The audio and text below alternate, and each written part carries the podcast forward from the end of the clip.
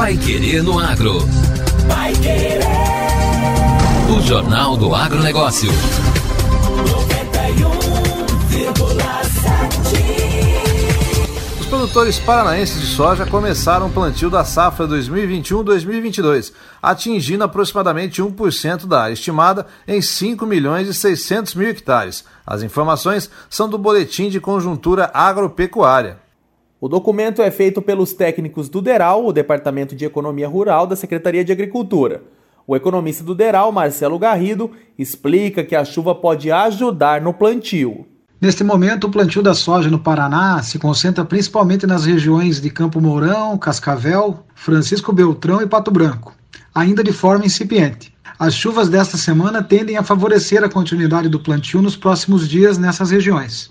Com relação à produção brasileira, o levantamento da Companhia Nacional do Abastecimento mostra que o volume de soja produzido na safra 2020-2021 foi de cerca de 136 milhões de toneladas. Os principais estados produtores no período foram Mato Grosso, Rio Grande do Sul e Paraná. De acordo com informações do Departamento de Agricultura dos Estados Unidos, o USDA, vão ser produzidas aproximadamente 384 milhões de toneladas de soja em todo o mundo no ciclo 2021-2022, com o Brasil liderando o ranking mundial, responsável por aproximadamente 144 milhões de toneladas, seguido pelos Estados Unidos e pela Argentina. Já com relação ao feijão, o plantio da safra de feijão das águas 2021-2022 chegou a 12% da estimada, segundo o DERAL. As áreas semeadas estão na fase de germinação e desenvolvimento vegetativo. A média dos preços recebidos pelos agricultores em agosto foi de 276 reais pela saca de 60 quilos de feijão cores e R$ 242 pelo feijão preto. Em relação ao milho, os produtores paranaenses semearam aproximadamente 119 mil hectares, cerca de 28% da área estimada para a safra.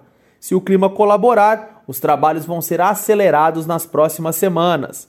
A colheita da segunda safra 2020-2021 também avançou nos últimos dias. Até o início desta semana, aproximadamente 96% da área tinha sido colhida. A análise do Deral indica que os cereais de inverno podem substituir o milho na alimentação animal, já que a cultura foi prejudicada pelos problemas climáticos. A aveia branca, por exemplo, pode substituir até 100% a silagem de milho. Quanto à avicultura, o boletim destaca a alta dos preços em insumos em agosto em que o preço médio do frango resfriado foi de R$ 12,00 o quilo, uma alta de pouco mais de 10% considerando o mês de julho.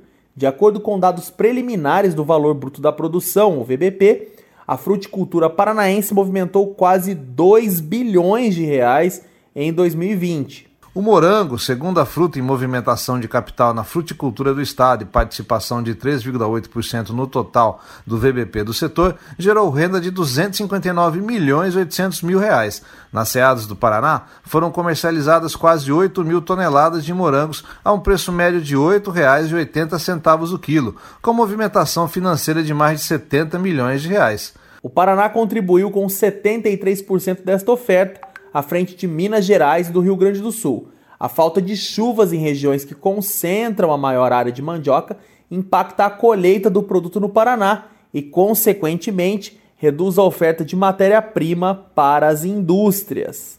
Por isso, os preços continuam elevados e podem influenciar positivamente os produtores que pretendiam reduzir a área. Por outro lado, os valores de arrendamento das terras continuam limitando o plantio no estado. Sobre a exportação de ovos, o boletim mostra que, considerando a produção de janeiro a julho deste ano, o Paraná se mantém como o segundo maior exportador no ranking nacional, com produção de 3.102 toneladas e receita de 14 milhões de dólares.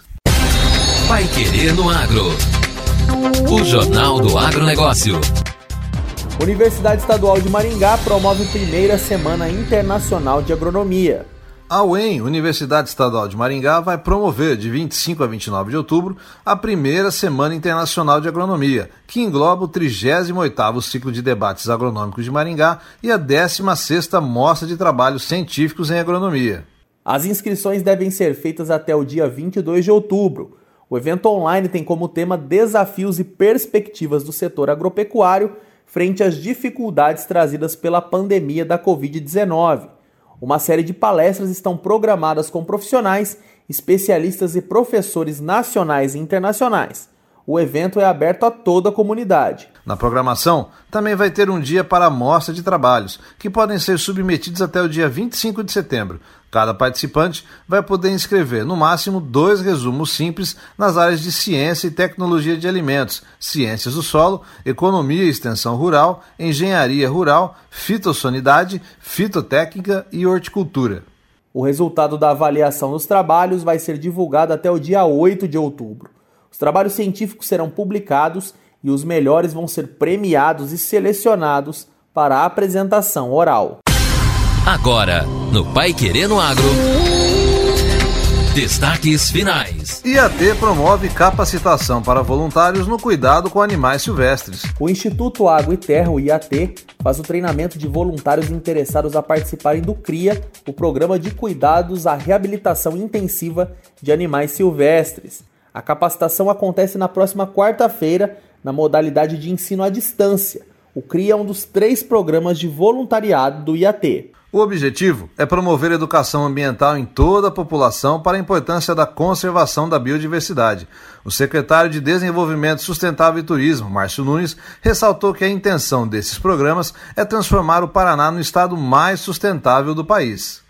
O objetivo do programa é levar conhecimento sobre a fauna silvestre à população geral, bem como proporcionar o contato de profissionais do meio ambiente com animais silvestres. O programa visa ainda sensibilizar quanto à importância da fauna por meio da capacitação para o cuidado e contato direto. De acordo com o diretor de Patrimônio Natural do IAT, Rafael André Guito, o programa visa dar aos profissionais da área e aos cidadãos interessados a oportunidade de aprender a lidar com animais silvestres de forma adequada. A participação no treinamento é o primeiro passo e pré-requisito para que o voluntário possa se inscrever no programa e cuidar de um filhote órfão ou animal vitimado em processo de reabilitação. É um treinamento e não um curso de formação acadêmica, que acontece na próxima quarta-feira, às 7 horas da noite, pela plataforma do Zoom. E esta foi a edição número 381 do Pai Querendo Agro. Uma ótima semana a todos e nós vemos amanhã. Continue na 91,7 e acompanhe nossos boletins durante a programação. E esta foi a edição número 381 do Pai Querendo Agro. Uma ótima semana a todos e até amanhã. Você ouviu Pai Querendo Agro. Pai Querer. O Jornal do Agronegócio. Contato com o Pai Querendo Agro pelo WhatsApp 999941110 ou por e-mail agro@paiquerer.com.br.